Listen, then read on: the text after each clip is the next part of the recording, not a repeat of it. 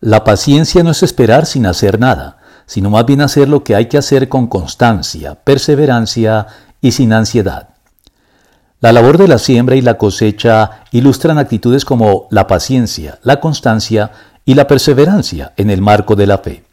En efecto, el agricultor debe llevar a cabo su trabajo con una fe paciente, constante y perseverante, pues en realidad, y a pesar de todas sus responsabilidades en el proceso, sin el cumplimiento de las cuales no hay posibilidad de que obtenga el fruto esperado, tampoco el cumplimiento de todas ellas le puede garantizar la cosecha de una manera 100% segura,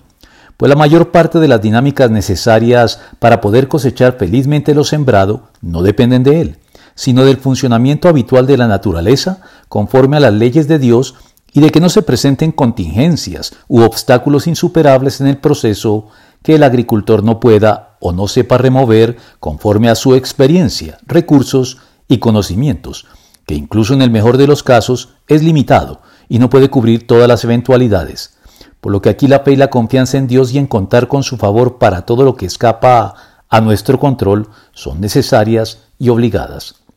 Es por eso que la Biblia recurre a las imágenes de la siembra y la cosecha para exhortarnos a la fe, a la paciencia y a la constancia y la perseverancia llamadas a acompañarla y calificarla.